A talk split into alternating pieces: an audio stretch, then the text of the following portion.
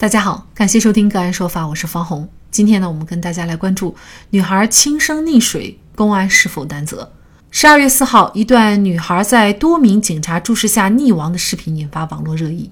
事情发生在安徽望江，网传现场视频显示，女孩开始是站在离岸边一米多的河中，水差不多没过她的膝盖，几名警察到场处置。两名警察站在岸边，疑似劝解女孩上岸。孰料女孩转身一跃，全身没入水中。围观群众一片惊呼声，有人大呼：“快点，快点救人！”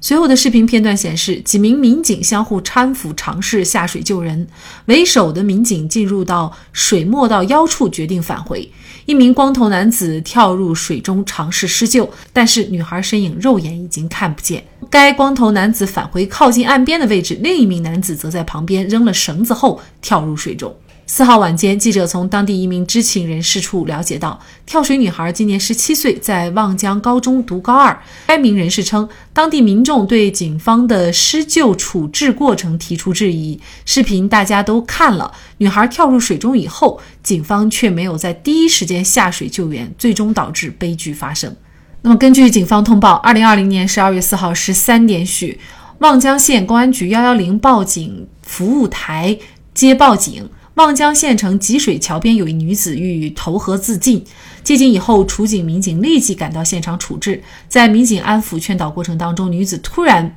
扑入深水区，处警民警展开施救后，将该女子打捞上岸，经抢救无效死亡。目前，死者自杀原因正在调查，相关善后工作正在进行。公安机关对该女子不幸离世深感痛惜。通报称，针对网友反映的民警、辅警在施救过程当中存在的问题，已经成立调查组，对涉事民警、辅警作出停职接受调查决定，对该事件处置过程进行全面调查，并且将根据并且根据调查结果依法依规严肃处理。那么，这个视频所反映的情况。处警民警到底是否应该承担责任？就这相关的法律问题，今天呢，我们就邀请北京高稳律师事务所合伙人、管委会成员姜本伟律师和我们一起来聊一下。姜律师您好。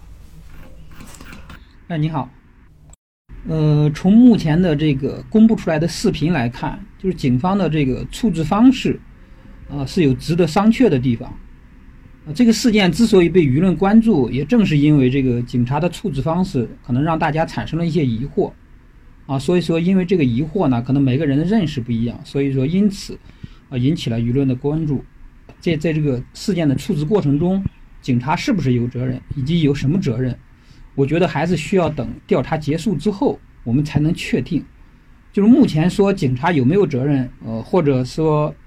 啊，有哪一种责任，都为时过早。因为现在的所公布的视频，我从法律的术语来说，它只是证据的一种，呃，还不足以。就是完全的反映出整个事件的这个全貌，任何一种判断都是没有，就是很有充分、很充分的证据来支持的。所以说，现在下结论为时过早，只能说警察的处置方式确实有值得商榷的地方，但具体说处置方式妥当或者不妥当，啊，到底有没有责任，还是要等调查之后我们才能确定。就目前我们所看到的这个视频的内容来看啊。就是至少我们看到，就是两位警察，他们是当时没有呃携带任何的这个救生工具的。呃，像接警的警察，他本身接到警以后，而且呢，他肯定是有这样的一个溺水的警情，那么是不是就应该去配备相应的，比如说救生圈、救生衣等等类似的这样的一些救援设备呢？呃，我们所期望的肯定是这样，这样是因为这样是最合理的。但是我们也要看一下当时这个接警的状态，包括这个警察当时，因为当时是一个很紧急的情况，那么警察有没有时间去？一个是，可能他在旁边巡逻，可能就近接警的话，可能就当时就安排到他了，他可能没有时间再返回去说我要把这个救生圈取过来。所以说这里面的来龙去脉呢，还是需要有一个清楚的调查，啊，有一个更多的这种我们没有看到的部分去公布出来，就是当时警察是在什么情况下出的警。呃，是不是说，呃，从这个设施很齐全的这个总部或者是公安局出警的时候，那么没有带，那么这种情况下，那可能是一种状态。还有一种就是他正在执行其他任务，忽然有人说，呃，有人要投河，是一个很紧急的事件，那你你在附近，那你快点去吧。那么这里面就会牵扯到一个说，呃，这个分配任务的时候有没有问有没有问题？呃分配任务的同时有没有安排呃救援设施后续跟上。所以说这里面的这个法律问题，不是说从一个视频我们就能猜测判断出来的。呃，有没有明确的规定，就是警察接警，他必须要准备相应的这个救援设备到事发现场，还是说如果遇特殊情况，那么他有一个除外的情形？呃，警察的这种救助义务其实没有写的那么明确，他只是说在处置的过程中应当配备就是应有的这种应救的这个就是救援的这个东西，如果能配备的话，他应当配备。但是呢，全国各地就是包括的它不一样。包括这个接警的状态也不一样，你不能说，啊，比如他正在附近巡逻呢，你说还要舍近求远，或者说你要求他回去再去拿了救生设备来，那这个是不现实的。所以说，法律对这块的这个规定并并没有那么死，也没有那么细，他只是说你要认真去履责，在履责的时候，在出警的时候要配备专业的这种专职的救援人员的时候，要尽量的配备上这种，啊，救生设备，但不是说一定的，因为很多事是突发事件。本案当中啊，还有一个问题就是，当时在场的两名警察，他们到底会不会游泳，或者说到底有没有一个好的水性？当然了，如果不会游泳，那我们肯定也没有办法苛责他们，让他们马上去水里救人。那如果是会游泳，或者是游泳的水性也确实是不错的话，那在这种情况下，他不去救的话，那是不是又涉嫌渎职呢？呃，我觉得这个问题不能单从这个警察会不会游泳这一点上来判断。因为有人说了，即便会游泳，在那种状态下，啊，去贸然的救人，也可能会存在存在这个各种风险。现在网友讨论的就是，如果你会游泳，而且你水性好的话，你不去救，那如果是我们正常人经过的话，不去救，法律上没有赋予我们普通人的一个义务。但是警察本身职责就是救死扶伤，就是保护人民。那如果你有能力去救而不去救，那可能我们大家就啊，对于这个问题还是会存在很大的争议。呃，我觉得这个问题不能单从这个警察会不会游泳这一点上来判断，因为有人说了，即便会游泳，在那种状态下，啊，去贸然的救人，也可能会存在存在这个各种风险。会游泳跟有能力去救，或者说在当时的那个情况下，是不是最优的方案，这个真的不是说一个层面上的问题。我刚才说了，如果他游泳而没有救，那可能他就是说更偏向于他这个处置方式不当。啊，或者说存在渎职的行为，但现在这个结论不方便下，你明白？就是说，呃，我看到这个长安舰这个政法委那边的时候也说了，让子弹再飞一回，对吧？因为这个事情它肯定有它值得商榷的地方，因为但是现在这个调查也在进行着，我们不妨等一等，等公布更多的这个结论之后。那其实这个事情啊，最终也是落实到，就是咱们警察的救援义务到底是指的什么？做到什么程度就算是履职了？那您怎么看这个问题呢？我觉得警察这个救援的义务，在法律上的规定就在警察法里面嘛。警察法里面就规定，警察有义务保护这个人民群众的这种生命财产安全，啊，在这个接到救援的这个救助受到请求救的时候，应当及时的采取这种救助义务。但具体说怎么样算履行了救助义务，法律不规规细，但是法律上有一个词，啊，也有这在这次事件里面有很多人提到叫玩忽职守，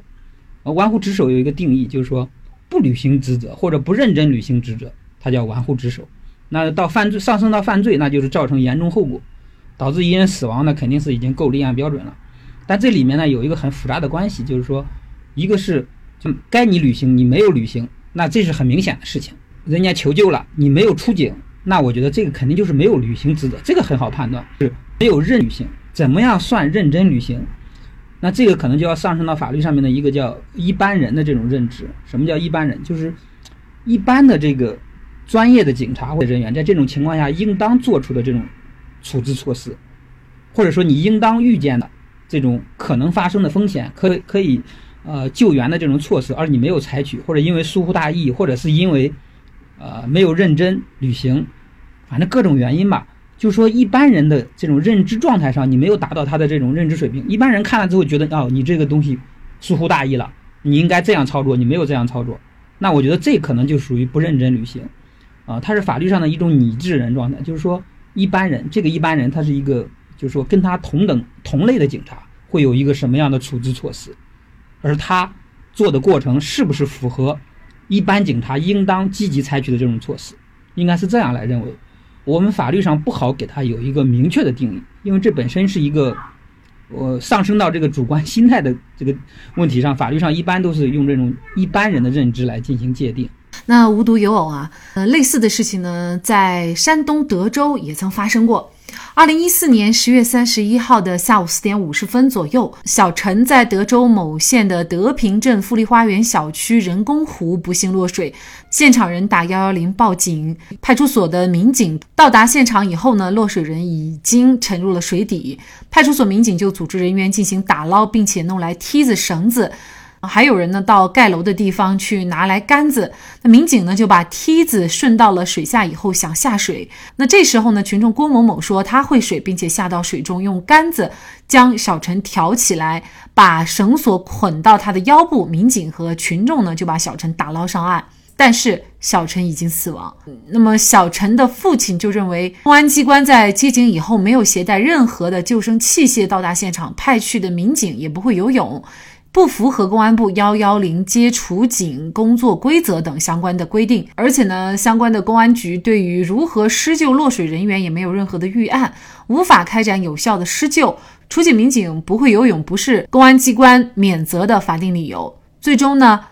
小陈的父亲是要求法院确认公安局没有对小陈溺水实施救助的行为违法。那么这个案件呢，一审是驳回了小陈父亲的诉讼请求，而二审山东省德州市中级人民法院则认为，某县公安局接到报警以后，报警人已经明确警情是有人落水，虽然被上诉人接到报警以后及时的派员出警，但是处警人员并未按照规定配备任何救助落水人员的。救援器材，而是到达现场以后，和现场群众共同寻找救援工具，组织现场群众对落水人小陈施救。因此，某公安局没有按照规定配备必要的救援器材实施救助的行为，不符合法律规定，该行为构成未善尽法定职责。因此，二审法院确认某县公安局未善尽法定救助责任的行为违法。那尽管两个案件有相似之处呢，也有不同之处。如果呢是确认公安机关违法的话，那么公安机关可能会承担一个什么样的责任呢？行政违法是一个这种确认行政法属于行政诉讼的一种。然后您说的这个案件，它跟这个案子里面跟我们讨论的里面有 有两个不不同，就是我们更多关注的在这个事件里面关注的是这个处警的警察有没有责任。当然，我也看到有人提到说这个单位有没有责任。其实这个事件。要追责的话，可能有两个层面，啊，一个是一个是单，那么单位的这种责任可能就会涉及到我刚才说了，如果假设他们在安排出警人员的时候，啊，自己处置不当，那可能会形成这种，比如说这个安排的人员不会游泳，啊，安排的人员没有带设备，那属于一个单位的行为，那跟这个警察个人的行为还要区别开来，就是说警察本身会游泳，就像你说的，他而他没有去履行这种救助义务。您说的这个德州这个判决呢，这 这个案子它行政不作为，啊，它只是一个确认之诉啊。一般的说啊，行政不作为，如果说呃构成了行政不作为，产生了这种损害的话，可以追究这种啊损害赔偿啊，要求这种国家的赔偿。那么也有评论说呢，挽救一个生命不该以牺牲另外一个生命为前提。那您怎么看呢？如果单从生命的价值来看，所有的生命都是等价的，或者说牺牲一个人救一堆人。应不应该牺牲这个人？那么有时候我们的判定也是不一样的。你不能说因为多数人来侵害少数。你比如一个村庄，说大家都决定他家有钱，我们决定把他家钱分了，都投票百分之九，那我们可以分吗？对不对？所以说一个人的生命跟一堆人的生命有什么好？是单从生命的价值上来考量的话，我觉得这个争论是太大了，因为这是一个哲学问题，或者说是一个更深持的其宗教类的问题。确实，这让我想到了电影《拯救大兵瑞恩》讲述的故事。诺曼底登陆以后，瑞恩家在前线参战的四个儿子死了三个，隶属幺零幺空降师的小儿子二等兵詹姆斯·瑞恩下落不明。美国陆军参谋长马歇尔上将得知这一事件以后呢，就特令前线组织一支八人小队。在枪林弹雨下的茫茫人海中，最终找到了瑞恩，并把他安全送回家。而这个过程却死了六个士兵。为何要以八个人的生命为代价去救一名普通的二等兵？个人的价值是绝对的，每一条生命都值得去守。豆瓣有一位叫蔡小七的网友评论说：“生命不可量化，八个人去救一个人，只是因为救这个人这件事必须去做。”救瑞恩这件事本身是有价值的。